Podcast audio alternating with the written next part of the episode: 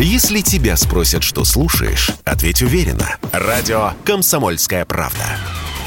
Ведь Радио КП – это эксклюзивы, о которых будет говорить вся страна. «Комсомольская правда» и компания «Супротек» представляют. Программа «Мой автомобиль». Ну что, лето наступило. Не только климатическое, но и календарное, с чем мы вас э, категорически поздравляем. И начинаем готовить э, нас с вами, водителей, участников дорожного движения, к переменам, которые произойдут этим летом. А, я Дмитрий Делинский, Олег Осипов у нас на связи. Олег. Доброе утро всем. Доброе утро. Да, привет. И вот а, самое важное, там много чего пишут в интернете, значит, какие-то законопроекты про штрафы, конфискацию, уголовное наказание, бла-бла-бла-бла-бла. А, самое важное, а, вот то, что неизбежно наступит, а, нас с вами ну, то есть наши с вами штрафы госавтоинспекции будут списываться автоматически. 20 июня 2022 года вступает в силу а, закон, принятый Госдумой, закон об исполнительном производстве. И этот документ устанавливает возможность принятия в автоматическом режиме без участия живого человека решений Федеральной службы судебных приставов по вопросам наложения и снятия арестов, обращения отмены взыскания на денежные средства должника, а также на заработную плату и иные доходы должника. Таким образом, а, в автоматическом режиме могут быть списаны задолженности по штрафам. Штрафы копить не получится. Олег. Да, так вот э, дело все в том, что что-то такое было уже, между прочим. Все новое, хорошо забытое старое. Если к вам э, имеют претензии судебные приставы, то у вас раньше не списывались, но арестовывались счета а, Олег, во всех банках. Да, смотрите, э, тут как бы одна очень простая проблема. А раньше судебный пристав должен был переложить бумажки из одного ящика в другой. Вот. Просмотреть их, поставить какую-то подпись, печать и зарегистрировать все эти входящие документы. Исходящие тоже. Вот. Сейчас судебный пристав участвовать в этом не будет. Если есть решение суда о взыскании, э, но как бы документы автоматом отправляются на списание. Ну, э, я не знаю, радоваться этому или нет. Я думаю, что скорее огорчаться, потому что, в принципе, всегда должна быть какая-то процедура. И должна быть возможность обжалования э, решения того или иного решения, вплоть до того, что судебное решение не имеет никакого значения, угу. как мне кажется. А, то есть человек должен быть защищен во всех смыслах. И что значит так просто списывать? И штрафы так просто списывать, и все не, остальное? Не-не-не, погодите. То есть никто не отменяет вот эту стандартную классическую процедуру. Сколько там у нас есть? 60 дней на обжалование, ну, в смысле самого штрафа, ну вот, потом легко, непринужденно можно обжаловать решение суда, который взыскал, а, постановил взыскать. А, опять же, в положенные по закону сроки, там 20 дней или сколько, я не помню, а, не настоящий сварщик, не юрист. Так или иначе, все эти процедуры не отменяются. Просто после того, как заканчивается время, усилия живого сотрудника службы судебных приставов по взысканию с вас долга не понадобится. Все запустится в автоматическом режиме после того, как прошли все сроки. Да, но я должен сказать по собственному опыту, что очень сложно добиться каких-либо э, изменений, э, скажем так, у судебных приставов. А, во-первых, они в ковид не работали. Кстати, ковид никуда не ушел. Oh. вот, поэтому ограничения какие-то есть. Во-вторых, э, сложно было что-то э, потребовать и чего-то добиться. Только при, при помощи юристов. Вот, собственно, и вся э, новация – меня это лично не, не очень радует. Хотя, э, с другой стороны, лето пришло, будет теплее, и уже это само по себе хорошо. Но, в принципе, мы живем в таком мире, который, к сожалению или к счастью, э, достаточно быстро меняется и не дает расслабиться. Потому что всегда принимаются какие-то новые законы, какие-то новые уложения. И мне кажется, самое интересное из них, вот то, что касается всех автомобилистов, э, вот, это то, что будут, наконец, приняты штра... Э, ГОСТы по штрафам по mm. работе камер фото-видеофиксации. Вот это, mm. мне кажется, очень интересная и важная история. Так, я, а... кстати, да. Э, говорите. Э, я, кстати, У меня Дмитрий... свои соображения есть по этому поводу, но давайте сначала послушаем, что вы думаете. Угу. Да, для меня было, например, надо сослаться, во-первых, что это материал из газеты «Коммерсант», это э, все-таки в каком-то смысле эксклюзив. Они беседовали с представителем, простите, научного центра безопасности дорожного движения МВД. России. Так что для меня было откровением, что в принципе до сих пор с 2016 года, когда мы все знаем, что какие-то нормы действовали, все эти нормы, вот все эти ГОСТы носили только рекомендательный характер. То есть, в принципе, кто во что гораздо, тот так и устанавливал эти комплексы и взимал с нас штрафы. Так ведь То до есть... сих пор устанавливают, потому что э, ГОСТ 2016 года, он до сих пор действует, и, как вы говорите, он до сих пор рекомендательный. Вот именно. То есть кто во что гораздо. Нас просто э, взимали серьезные суммы, там, я не знаю, десятки или сотни миллиардов рублей э, в общей сложности, так сказать, без э, каких-то обязательств, без особых, так сказать, прописанных железно, так сказать, событий, которые происходили на дороге. Вот теперь новый ГОСТ, он очень интересен с этой точки зрения. Он подробно описывает каждое из 21 события, так сказано, да, то есть это состав правонарушений, нарушений ПДД, которые должны фиксировать автоматические комплексы. И тем, кто их обслуживает, тем, кто их разрабатывает, устанавливает и обслуживает, это мало не кажется, потому что первое, что я услышал э, в комментариях, это то, что, ну вот, теперь комплексов будет меньше, многие, многие требования как бы э, сложно исполнимы и так далее. В общем, плач Ярославного Кремлевской стены – от да. производителей, которые объединились в, в ассоциацию ОКО. Ну так, так называемую. Олег, а радоваться нужно. Но, э, радоваться тому, что камер, автоматических камер на дорогах реально может стать меньше, потому что а, значительная часть того, что висит сейчас, она не будет удовлетворять требованиям ГОСТа. Они просто технически, ну, как бы не подготовлены к, к, к тому, что собираются принимать наши власти. Да, я очень на это надеюсь, на самом деле, что, во-первых, их станет меньше, но, к сожалению, рассчитывать на это всерьез нельзя, потому что, э, конечно, переделают софт, там, собственно говоря, э, большая часть – это чисто программная история. Поэтому, да. конечно, они все это переделают, и э, камер в итоге к 30 году станет больше, в полтора раза, если не ошибаюсь. А это в том случае, дорог. если у производителей этих самых комплексов э, фиксации, вот, у них хватит электроники, потому что а, по состоянию на сейчас запасы комплектующих для а, вот этих комплексов фото-видеофиксации, они, по-моему, рассчитаны на год или до, до конца года, вот я точно не помню. Ну, короче говоря, они ограничены, и больше их, ну, пока не предвидится вот этих Дмитрий, мозгов скажите, этой начинки. Скажите честно, вот вас это огорчает? Давайте этот вопрос адресуем нашей аудитории. 8 967 200 ровно 9702, номер, по которому мы принимаем сообщения в WhatsApp, Viber и Telegram. Вопрос такой. Скажите, а если камер на дорогах станет меньше, а, как вы думаете, будет лучше? Изменится безопасность, э, изменится наше с вами поведение на дорогах, если камер станет меньше.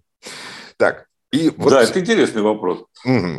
В общем-то, камеры свою задачу выполнили на самом деле. Э, у нас неуклонно, как бы кто бы что ни говорил, в том числе ГИБДД, так сказать, ну, неуклонно снижается количество правонарушений, в общем, на дорогах. Но есть, конечно, отморозки, которым э, закон не писан. Они всегда были, есть и будут. Но тут никуда не денешься. И под них, на них ориентироваться совершенно не имеет смысла. Но давайте вот несколько слов буквально, так сказать, э, о чем идет, собственно, речь в этом да, новом госте. Что хотят а, вот.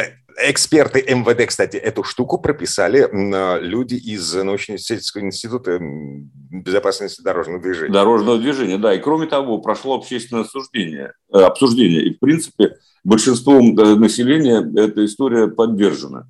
Э, в принципе, меня спросили, я бы тоже ее поддержал, потому что надо доказывать, что это правонарушение состоялось. Дело не в угле установки камеры и так далее, а вот в том, что это было.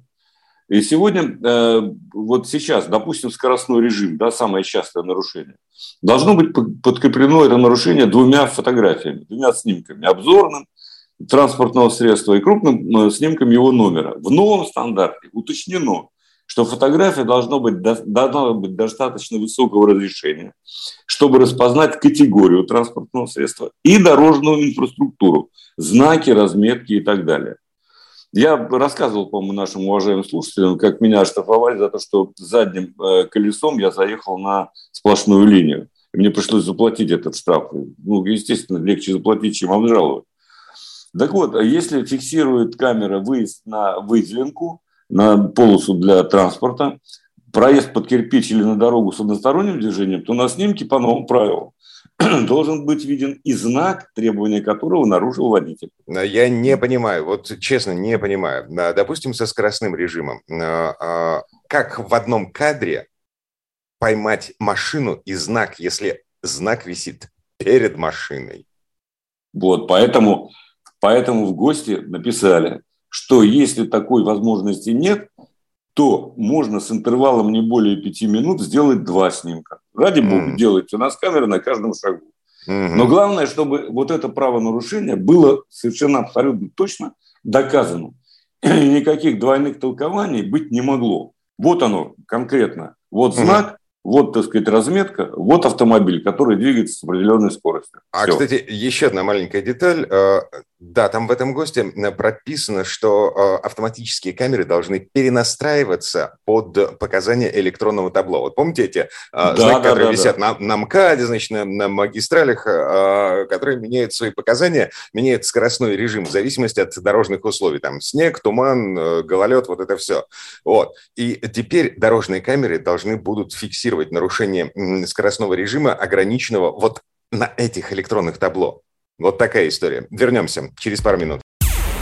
Чтобы получать еще больше информации и эксклюзивных материалов, присоединяйтесь к радио «Комсомольская правда» в соцсетях в отечественных социальных сетях. Смотрите новые выпуски на Рутьюбе, читайте телеграм-канал, добавляйтесь в друзья ВКонтакте, подписывайтесь, смотрите и слушайте. Радио «Комсомольская правда». Самая оперативная и проверенная информация в эфире и соцсетях.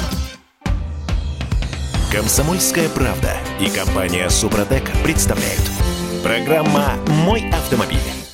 А, продолжаем обсуждать перемены на дорогах. Я еще раз напомню, с 20 июня а, у службы судебных приставов появляется возможность автоматически списывать штрафы за нарушение правил дорожного движения. А, то есть копить штрафы не получится. Если есть решение суда, в общем, все автоматически будет списано.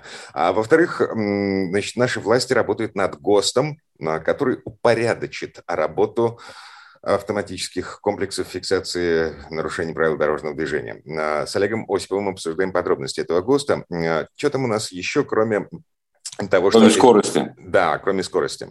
Скорость с интервалом можно снимать, чтобы был виден знак. Да. Но вот при нарушениях на перекрестках камера должна выдавать минимум 4 снимка, по которым можно проследить, что машина проехала на красный свет, например.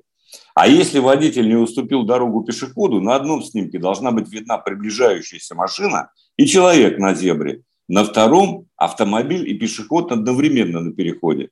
Более того, необходима и видеозапись. Кстати, у нас же комплексы не просто фото, а фото-видеофиксация. Эта видеозапись должна подтверждать, что пешеход в результате проезда машины вынужден был изменить траекторию движения или остановиться. Иными словами, и там были ситуации, многие получали за это штраф. Пешеход, э, пешеход уже перешел, собственно, одна нога на, пеше, э, на зебре, а вторая уже за пределами дороги. Тем не менее, штраф приходил. Теперь не будет приходить. Вот, э, собственно, против этого пункта, в частности, очень сильно возрождают те, кто устанавливает, и те, кто кормится за счет этих самых камер. Скажем прямо, И кроме всего прочего, то, о чем, э, э, Дмитрий, вы говорили, стандарт обяжет всех производителей камер синхронизировать работу комплексов со знаками временной информации, с цифровыми табло и так далее. Или там с теми знаками, которые просто стоят там внутри ноги временно. Сообщение на таких знаках э, может меняться, к примеру, во время дождя, тумана, и за всем этим должна автоматически следить и автоматически перенастраиваться вот эта самая камера, то есть комплекс фото-видеофиксации. А, вообще, на самом деле, странно. Получается, вот у нас на а, КАДе, а, кольцевой дороге вокруг Петербурга, вот только сейчас начинает синхронизировать автоматические камеры и вот эти электронные табло, не дожидаясь введения нового ГОСТа, ну, просто потому что, ну, как бы реально какая-то идиотическая ситуация, когда скоростное ограничение 90 на КАДе, в силу погодных условий, а камеры настроены на 110. Ну, да, типа, это... тип, типа зачем, зачем это скоростное ограничение? Ну, просто как предупреди, предупреждение, что ли? Ну, Вот именно, нет, это, то есть это все при, при, приводится, ну, к, э, вот на самом деле э, к стандарту, к тому самому, который должен действовать. И это нормально. Там есть еще смешная вещь, например, я не знал об этом, не знаю, знали ли вы, программа должна определять и распознавать, например, госзнаки, государственные регистрационные знаки, перевернутые на 180 градусов. А что, как, Оказ... так, так оказывается, так нет, конечно. Я вот этому поражаюсь. Оказывается, поступают так некоторые автовладельцы, как утверждает ГИБДД, пытаясь уйти от ответственности. То есть э, мне бы в голову не пришло перевернуть знак, потому что я знаю, что первый ГИБДДшник остановит меня, на, инспектор остановит меня на дороге и скажет, да ты что, брат, что это такое? Как у тебя номера висят? Оказывается, это делают. Вот что удивительно. А, на прошлой неделе мы обсуждали э, так называемые 3D-знаки, э, такой типа мод, не мода появилась. Ну, короче говоря, э, делают циферки из пластика и наклеивают их на место э, вот этих отчеканенных цифр на номерном знаке. А госавтоинспекция выступила с официальным предупреждением, что это вот категорически так нельзя делать, э, хотя в принципе как бы, человек по большому счету ничего не нарушает. Тем не менее, госавтоинспекция угрожает лишением прав ну, в общем, я честно не, не понимаю, зачем это делать. Э, видимо, именно для того, чтобы уходить ну, как-то от камер. Нет, ну, во-первых, это красиво, потому что камерам пофигу, они распознают картинку. Ну, вот. Слушайте, э, мне, собственно говоря, и обычные знаки нравятся. Что значит красиво? На ну, вкус и на вкус и на цвет. вкус и цвет, да. Нет, ну это дурной вкус на самом деле. Как вот эти вот огоньки, которые мигают под днищем или там все прочее о котором мы в свое время говорили, да и, собственно, сейчас на дорогах есть. Это все э, несколько раздражает. И, кроме того, вот это уж точно не соответствует э, ГОСТам.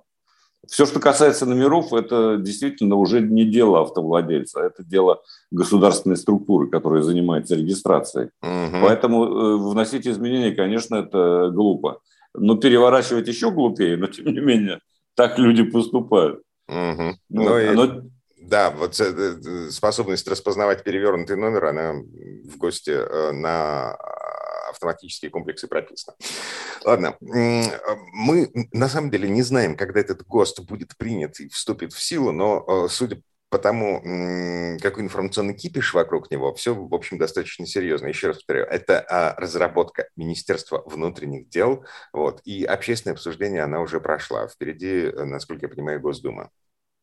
Да, и я очень надеюсь, что это пройдет, потому что действительно, ну что такое, когда э, штрафы были не по ГОСТу, того, что говорят неправильно. Помните, мы много рассказывали об этом. 200 километров в час на какой-то добитой газели, это, конечно, слишком так сказать, э, большое допущение. Но такие штрафы приходили. Э, другое дело, что это, наверное, все же не слишком сильно поможет автовладельцам, которые решили обжаловать штрафы. Вот говорят, есть госуслуги, пожалуйста, оттуда. Правда, там эти, эта система обжалования работает через пень-колоду до сих пор. Э, насколько мы видим по э, тем письмам, которые в редакцию приходят, по звонкам, это не всегда срабатывает, э, как положено, должным образом. Ну и, кроме всего прочего, конечно, вот эта ассоциация ОКО объединяет производителей и операторов. Она выступает пока против. Надеюсь, что к ним как раз – к этим людям прислушиваться не будут, а введут ГОСТы как положено. Но не знаю, облегчит ли это нам с вами жизнь, э, дорогие друзья. Очень надеюсь, что облегчит. По крайней мере, временно камер станет меньше. Есть подозрение, еще раз напомню, что у эм, производителей автоматических камер ограниченный запас электроники. ГОСТ предполагает другие технические требования к камерам, соответственно, есть высокая вероятность того, что устаревшие камеры, не соответствующие ГОСТу, будут снимать, а заменить их нечем. Ну, по крайней мере, пока. Вообще, Дмитрий, вот еще одна мысль, э, позволю себе высказать ее. Э, это вообще нормальная история. Когда э, от тебя государственные органы требуют больше, чем ты можешь сейчас предложить. Помните, так было с нормами евро по выбросу вредных веществ? То есть за пять лет предупреждали, это не у нас, а во всем мире, так сказать, в Европе, в Америке и так далее, что вот с этого года, с этого числа ваш э, двигатель не должен, так сказать, слишком загрязнять атмосферу. Вот нормы, которые будут действовать. И производители автомобилей готовились. В итоге, так сказать, за много лет, десятилетий уже больше, э, в Европе дышать стало намного легче. Да и у нас стало дышать даже легче. Угу. Но вот теперь, конечно, к сожалению, э, сказать, норму мы пересматриваем в силу э, ситуации, которая возникла. Но, в принципе, это нормальный путь, когда вас заставляют делать приборы, автомобили, все что угодно лучше, чем вы делаете сейчас. Мне кажется, вот это и есть, э, собственно говоря, составляющая прогресса. Так, вот теперь мы э, плавно пере... вспомнили слово деконтентинг, значит, нормы евро. А сколько у нас сейчас евро в э, э, э, антикризисной ладе? Евро 2, если не изменяет память. Ну, я думаю, вообще за этим евро в антикризисной ладе следить уже никто не будет. Это 90-сильный вот этот самый двигатель э, столетний. Да, восьмиклапанник. Да, восьмиклапанник. Так, слушайте, а, в общем, э, на этой неделе появились сведения о том, что АвтоВАЗ начинает выпуск упрощенных машин 6 июня, совершенно точно. То есть э, через неделю, в следующий понедельник, конвейер двинется и планируется выпускать по 3,5 тысячи машин, это гранты, в месяц. А можно и до 10 тысяч. Это все зависит от того, оптимисты или пессимисты работают на конвейере. Так. Стакан наполовину полон или наполовину Да, или наполовину пуст. В общем, до 10 тысяч могут выпускать этих самых лад. Ну, наверное, это имеет смысл, потому что ездить на чем-то надо, мы не можем не передвигаться. Так сказать. И э, пока все наладится с поставкой компонентов, это еще неизвестно, когда и как будет. Хотя, на самом деле, э, каналы есть, и параллельный импорт так называемый. Но, в общем, пока будем довольствоваться тем, э, что есть. А, параллельный импорт для автозавода, ну, как бы совсем плохая история, потому что э, эти, эти детали, они же по параллельному импорту приходят без сертификатов, и их нужно сертифицировать внутри страны. Это вообще совершенно абсолютно геморройная история. Так что в грантах, вот этих эм, упрощенных, антикризисных грантах не будет подушек безопасности, не будет системы БС, не будет автоматической связи с диспетчером системы Эра ГЛОНАСС, эм, значит, в э, совсем базовой комплектации не будет даже усилителя руля. Но как бы, если тебе нужно ну, на самом деле... жоповозка вот в, в, в полном абсолютном смысле этого слова, то ладно, да, вот. Но это не машина, не автомобиль, на мой Да взгляд. более того, там на некоторых самых простых комплектациях будет рулевое колесо от Калины. А, ну да. Э, да, но, правда, в дорогих обещают все-таки усилитель руля поставить. Угу. Так что, э, ну, можно будет выбирать, а это уже хорошо на самом деле. Ну да, выбор с усилителем или без.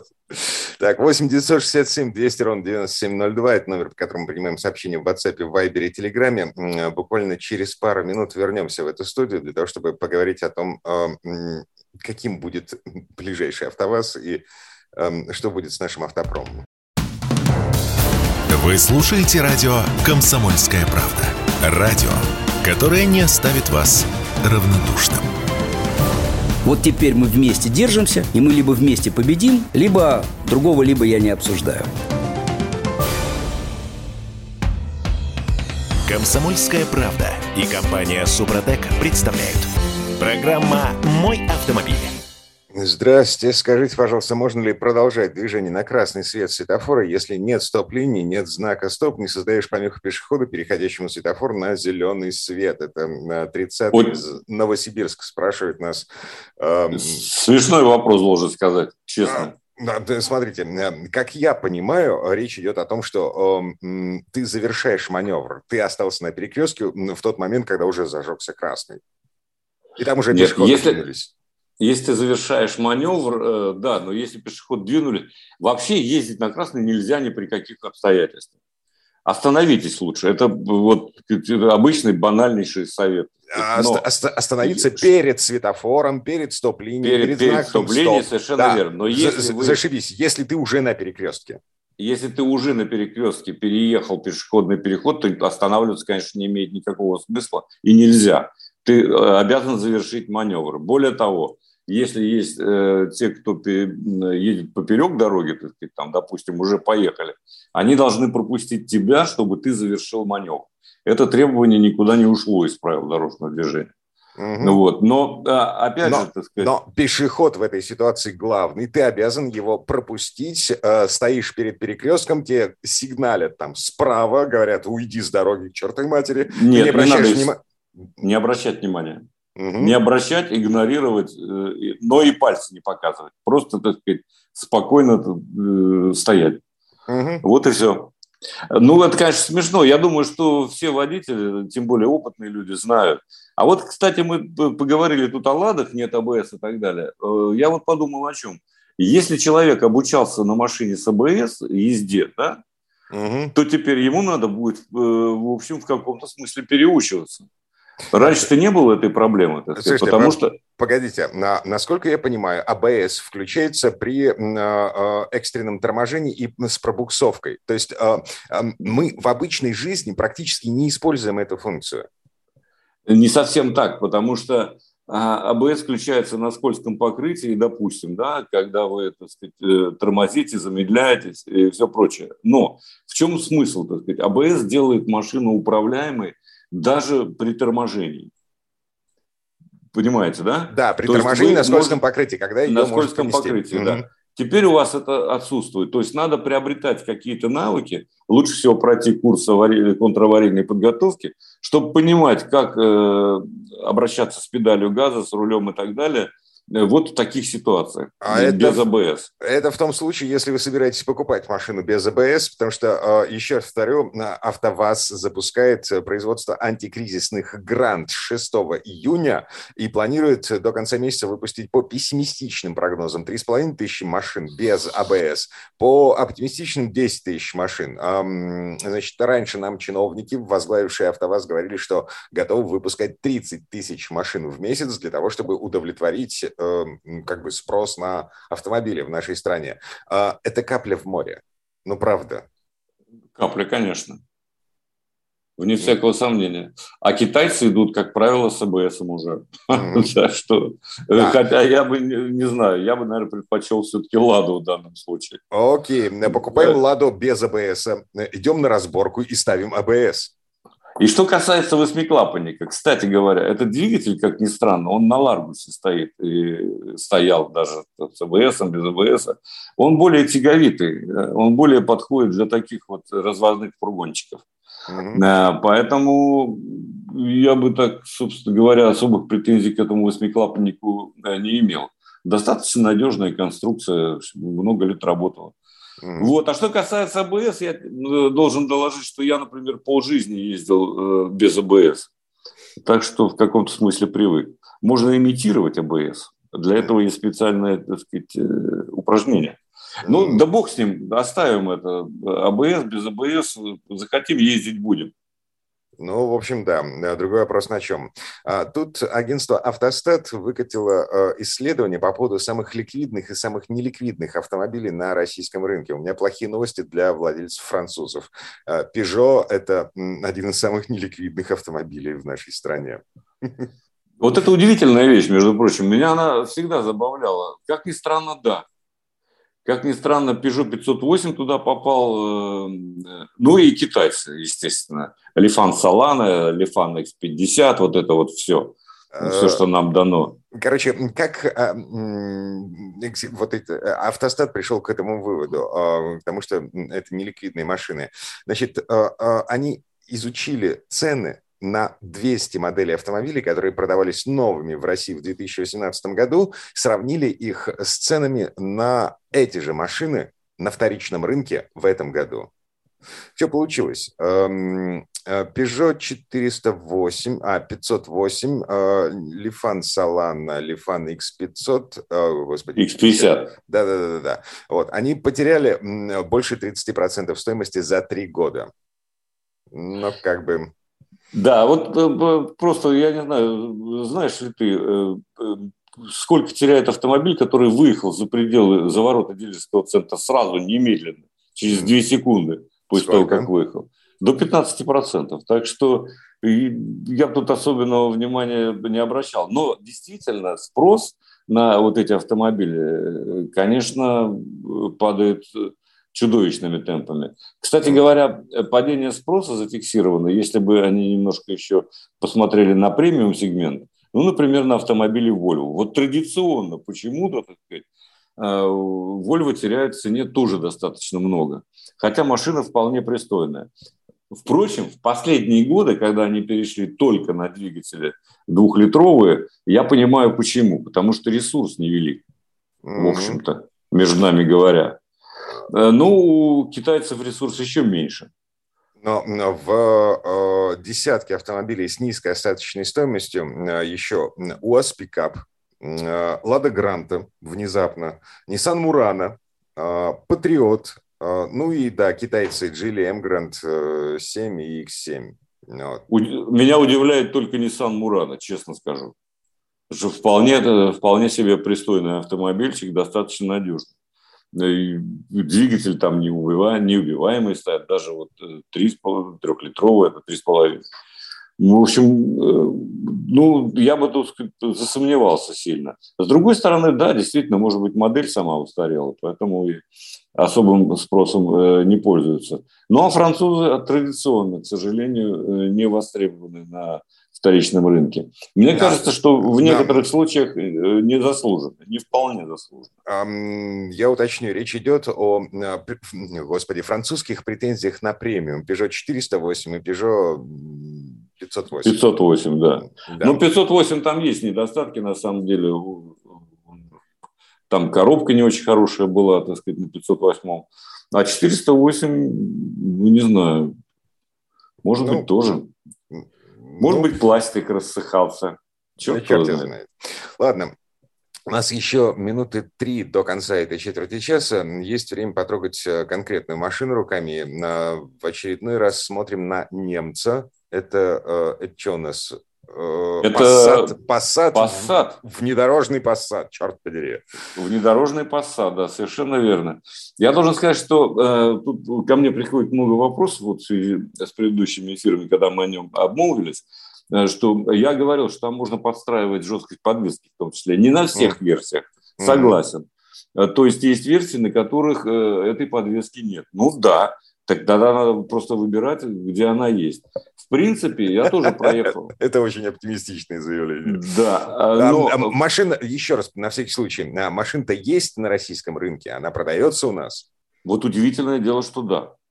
О. Пока, видимо, старые запасы, может, какие-то, которые успели вести в начале года, но она до недавнего времени существовала. Я не уверен, что она сейчас стоит в свободной продаже. Но то, что она э, есть, это была, это совершенно определенно. Ну, ну конечно, совершенно это не 3 копейки, есть. это 5 миллионов, да, ну, небольшим. Поэтому, э, конечно, автомобиль стоит денег, и он свои деньги э, действительно, в общем, оправдывает. Потому что, э, ну, во-первых, двухлитровый, он один двигатель у нас, к сожалению, пока двухлитровый TSI э, с турбиной, бензиновые. Я бы единственное, что рекомендовал тех, кто заботится о ресурсе, отключать систему старт-стоп, особенно э, в пробках, потому что вот это, она ресурс, конечно, съедает, вне всякого сомнения. Э, но для этого специальная кнопочка есть. Кроме того, машина очень э, удобная, практичная и динамичная при том. 6,8 до сотни, 231 км в час максимальная скорость. То есть автомобиль уж точно не кажется аутсайдером. Вообще, между прочим, это в немецкой традиции а, делать э, и Audi, и Volkswagen сказать, э, быстрыми именно в кузове универсал. Вот в данном случае в таком, на котором я езжу. Зачем разгонять такой сарай? Ну, в чем, трудно в чем, сказать. Да, в чем э, практический смысл? Ну, практический смысл в том, чтобы быстрее доехать, как всегда, это первое. А второе, когда у вас под, ногой, э, под правой ногой запас мощности, это безопасность одновременно. То есть вы можете совершить маневр быстрее, уйти от столкновения в частности, там, ну и так далее. Таких ситуаций множество на дороге. Я предпочитаю мощные машины тем, которые э, еле-еле набирают скорость, потому что это э, небезопасно, как мне кажется.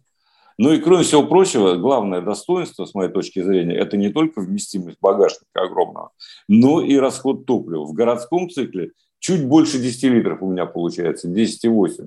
по, по паспорту 10 литров. Это очень неплохой показатель для такого э, динамичного и, в общем, не маленького, тяжелого автомобиля. К тому же на полном приводе. Там, да.